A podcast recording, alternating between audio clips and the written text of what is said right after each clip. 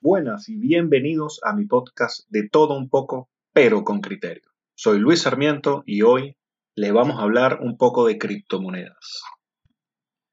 Bueno, las criptomonedas nacieron en el año 2007 con la creación de unos muchachos que desarrollaron la criptomoneda Bimoni.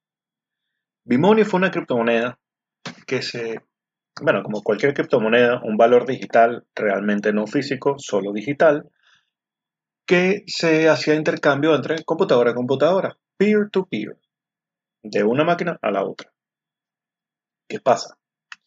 Era excesivamente lento. Esto hizo que el proyecto fracasara. Y fue cuando aparecieron los genios de Satoshi Nakamura. Fíjense que digo los genios porque son varios. Satoshi Nakamura no es una persona, es un grupo de personas que son los que desarrollan Bitcoin como primera criptomoneda. La genialidad que tuvieron ellos fue crear la cadena de bloques. Lo primero que vamos a ver es qué es la criptomoneda como tal. La criptomoneda son una serie de ecuaciones matemáticas complejas que deben ser resueltas al momento de hacer un traspaso a través de los mineros. Es decir, cuando yo tengo una criptomoneda en mi computadora, yo veo una serie de ecuaciones matemáticas complejas, transformado en la visualización, el frontend, un 1.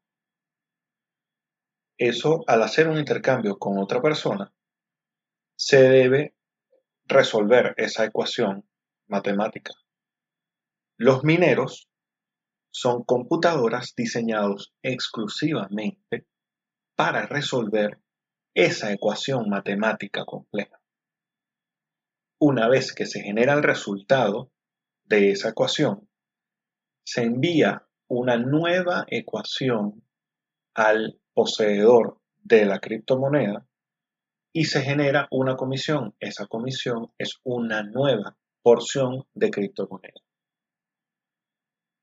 La cadena de bloques es lo que hace todo este sistema, un sistema muy eficiente.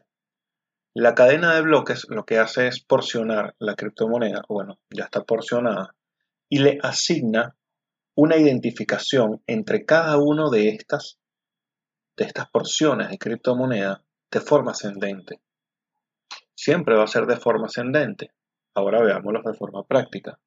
Teniendo 10 minadores y de forma ascendente vamos a otorgar un número, pues fácilmente se van a, cambiar cuál minero es el que resuelve la ecuación.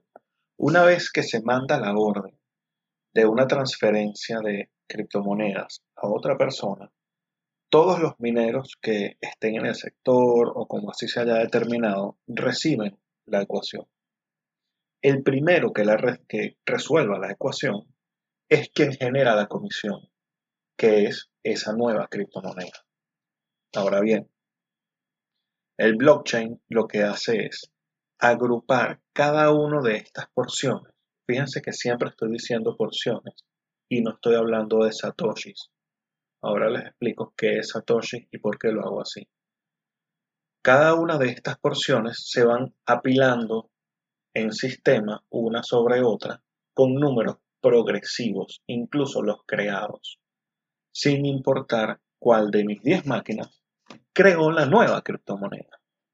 Realmente es algo fascinante, porque lograron acelerar un proceso que en el peer-to-peer tardaba muchísimo y lo redujeron, pero infinidad de horas. Lograron hacer algo impresionante con ese sistema. Ahora vamos a ver cómo está compuesta una criptomoneda. Una criptomoneda tiene en sí muchas porciones de la misma. Porque claro, uno no, no puede llegar tranquilamente y decir voy a comprar 500 bitcoins. Sí, claro, está a cuarenta y tantos mil dólares. O sea, no es algo que el público en general puede ir a hacer. Entonces, ¿cómo son esas porciones? Bitcoin desarrolló un término llamado Satoshi. Satoshi significa una porción de la criptomoneda que ya está establecido. Satoshi solo aplica a Bitcoin. Cuando alguien que hay inversionistas o de, las que, de los que dicen ser inversionistas y les dicen, yo te puedo duplicar el capital. Cuando te dicen duplicar el capital, corre, eso es mentira. Pero además agregan, yo te duplico el capital porque yo compro unos satoshis de Ethereum. Ese es un estafador. Nadie que opere criptomonedas de una forma profesional jamás te va a hablar de satoshis de algo que no sea Bitcoin. Bitcoin es el único que utiliza el término satoshi y los demás no tienen un término particular, algunas sí, otras no. Por supuesto que la más importante y la más relevante es la del Bitcoin por ser la primera y por ser la que tiene un precio mucho más alto. Eso sin contar que su movimiento condiciona el movimiento del valor de las demás criptomonedas, por lo menos en su mayoría. Por otra parte, la cantidad de criptomonedas que se genera es limitada. Las empresas cuando sacan una criptomoneda dicen, yo voy a sacar tantas unidades de criptomonedas divididas de tal manera, tantas por año. Eso tiene implicaciones. Implicaciones positivas a la hora de, especular su valor o lo que sea puede ser más sencillo porque hay un límite máximo y la oferta y la demanda se respeta porque hay un límite máximo. Tiene sus defectos porque, bueno, hay una realidad que es que si una persona, como pasó hace poco con alguien que tenía una cantidad muy grande de criptomonedas de Bitcoin, murió y no hubo forma de dar con su clave de la cartera digital. Esas bitcoins se pierden. Eso no hay forma de recuperarlo. Por otra parte, hay que entender también que si los mineros generan una comisión que es una nueva porción de criptomonedas y las criptomonedas tienen una cantidad puntual que van a salir en determinados años o por año, de dónde viene el resto de las criptomonedas una vez que se emitan todas las que han salido. Por cierto, disculpen el sonido de los perros de fondo, yo estoy tratando de eliminarlo con el limpiando el sonido, pero bueno, poco a poco. Sigamos con el tema en cuestión. Una vez que se hayan generado todos los bitcoins o todas las criptomonedas que se va a generar, deberían hacer un sistema de comisión porcentual por el uso de la transacción en el minero, sino porque las personas tendrían mineros consumiendo luz. Eso es algo que me parece lógico.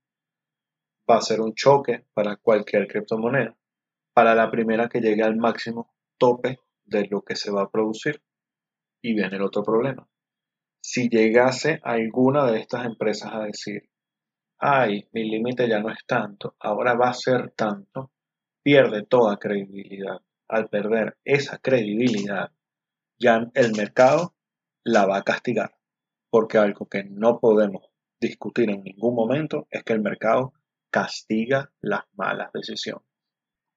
Por otro lado, tenemos algo muy curioso con la criptomoneda, que es su ente regulador.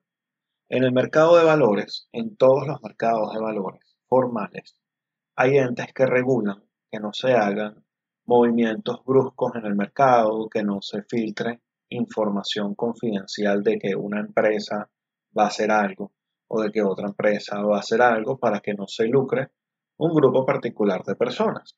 De hecho, en el momento en el que comenzó el COVID, que se anunció el COVID en Estados Unidos, hubo un caso o varios casos de senadores que estaban al tanto de la situación e invirtieron en contra del mercado para en el momento que se publicara la información, pues ellos hacer su buena cantidad de dinero. No sé en qué paró todo esto.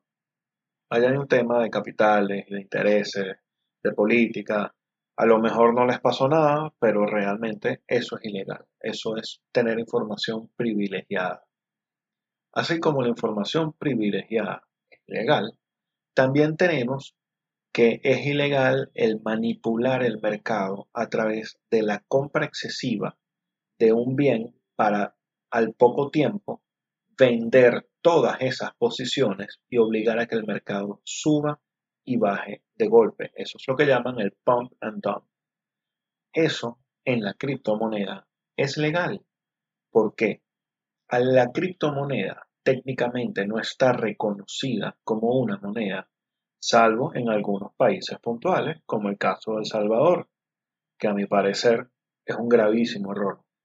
Pero bueno, ahora bien, cuando se toma el mercado de criptomonedas, y al decir el mercado es algo muy relativo, porque es dos o tres empresas que tienen el monopolio del mercado de la criptomoneda, siendo Binance, Coinbase y cualquier otra, digo tres para meter más por ahí, pero esas son las más sonadas, las que realmente se ocupan de todo lo que tiene que ver con la criptomoneda. ¿Cómo es eso?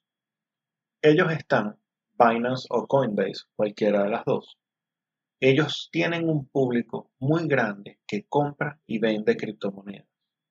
Ellos lo que hacen es colocar en un gráfico creado por ellos y generado por ellos, donde en ese gráfico se ve el precio promedio de la criptomoneda que debería tener. Entonces ellos por ahí calculan más o menos el valor real de la criptomoneda. Por otra parte, está los brokers de criptomonedas. Es la misma empresa. Coinbase, eh, Binance, es la misma empresa la que dice ser un broker de criptomonedas. Los brokers son las personas que tienen autorización para realizar posicionamientos en el mercado de valores. Los brokers son los únicos autorizados a hacerlo. Ellos tienen una licencia, hay licencias en Estados Unidos, en Europa, en Inglaterra, en Asia. No es algo sencillo de hacer. Y los brokers son a quienes todos los traders acudimos para que ellos nos hagan el posicionamiento en el mercado. Hoy en día es un procedimiento digital. En su momento no era un procedimiento digital y viene todo lo que vemos en las películas el logo de Wall Street y todas estas películas de Wall Street que de esa época en las que se llamaba por teléfono. Ya cuando vemos eh, The Big Short, eh, ahí se ve que no es una llamadera a un broker. Sin embargo, existe algún tipo de relación con el broker por los montos que están utilizando esos fondos. Ahora bien, el broker, volvemos en que es alguien que tiene licencia para operar en un mercado formal, como una criptomoneda que no está en un mercado formal, porque no está reconocida como un valor en el mercado, va a tener una persona licenciada para transar en él. Obviamente, eso es imposible. No puede haber una persona que legalmente trance algo que legalmente no existe. Ese es un tema bastante sencillo de entender si lo vemos en blanco y negro, en lo que es legal y lo que no es legal, pero no es que es ilegal, es que no se ha vuelto legal porque no ha cumplido con los requisitos y formalidades que debe tener para su legalización. No todo lo que es no es legal, es ilegal. Eso es un tema de derecho, eventualmente lo podemos tratar sin ningún problema. Pero bueno, volvamos a la criptomoneda. Su mayor problema es su ente regulador. Al no tener un ente regulador, la manipulación del mercado con la criptomoneda es una manipulación masiva y muy clara de ver. La criptomoneda es algo que se le puede sacar dinero, claro que sí, pero solo lo deben hacer personas que son profesionales en el área. Cuando cualquier persona entra a comprar criptomonedas y esperar a que suba y esperar a que baje, sin realmente entender cómo funciona el mercado, tener un conocimiento técnico y fundamental del mercado y cómo se debe operar, por lo general fracasa. Si tienen intenciones o ganas de entrar en el mercado de valores, yo les recomiendo que se vayan por las acciones. Busquen acciones que tengan costos bajos en vez de irse por las criptomonedas. También me gustaría darles otra recomendación que se la he dado a todo aquel que me pregunta sobre los mineros. Los mineros pueden ser un negocio para el que así lo entienda y así los quiera ejecutar. Puede ser un negocio. Yo no voy a, aquí a castigar ninguna idea y a decir que, que está malo porque la verdad es que podría funcionar. Ahora bien, las personas que tienen un minero y ese minero les generó una criptomoneda y están esperando que la criptomoneda suba para vender, están equivocados. Señores, tienen que tener claro cuál es su negocio. Si su negocio es el minero para poder generar dinero y recuperar la inversión que puse en el dinero y tener mayor liquidez, a ti no te importa si sube o baja la criptomoneda. En el momento que se genera, usted calcula una semana, dos semanas o un mes. Vendes eso, lo haces líquido en dólares y en ese momento ves qué haces con ese dinero. Mi recomendación es no sigas reinvirtiendo en mineros. Los mineros al final llevan gastos, llevan cosas que no, por lo general la gente no los ve, pero son delicados. No es un equipo cualquiera. Si el minero está en aire acondicionado, condensa y eventualmente la tarjeta madre hace corto y se daña. Si el minero no lleva una limpieza adecuada cada cierto tiempo, eh, también se ensucia demasiado y se daña. Los mineros son equipos muy delicados. Entonces la verdad es que no es un negocio que a mí me gustara, pero bueno. Si de nuevo, si el negocio tuyo es el minero, tu negocio no es que suba o que baje la criptomoneda. Conozco personas que en enero tenían minado una buena cantidad y dijeron, ah, la criptomoneda está en 64 y la prensa dice que va a llegar a 100. Bueno, ahí se quedaron esperando que llegue a 100, porque bajó, subió un poquito, lo más probable es que vuelva a bajar, esa es mi predicción. Ojo, yo no estoy dando información para que ustedes inviertan en el mercado, es simplemente una predicción al día de hoy que yo humildemente hago, pero no es una recomendación de compra, por cierto, ni de venta. Mi recomendación es que tengan muy claro cuál es el negocio que están haciendo y si el negocio es minar, bueno, cada cierto tiempo ustedes liquiden y hagan efectivo. Si el negocio es el mercado de valores, que puede ser el otro negocio que se haga con la criptomoneda, entendiendo que podríamos hablar de ella como mercado, pues si ese es el caso, capacítense, capacítense mucho, estudien, lean, hay muchísima información online, hay muchísimos libros, hay muchísimos videos de YouTube, hay gente que está dando conferencias muy buenas a costos bajos y que de verdad funcionan.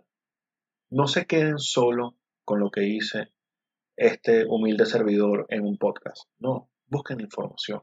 La información está a la disposición de todos. Lo único que tenemos que hacer es seguir adelante. Bueno, sin mucha más información que poderles compartir en cuanto a las criptomonedas, me despido por el día de hoy. Gracias por acompañarme el día de hoy en el podcast de todo un poco, pero con criterio. Les habla Luis Sarmiento y que tengan una excelente semana.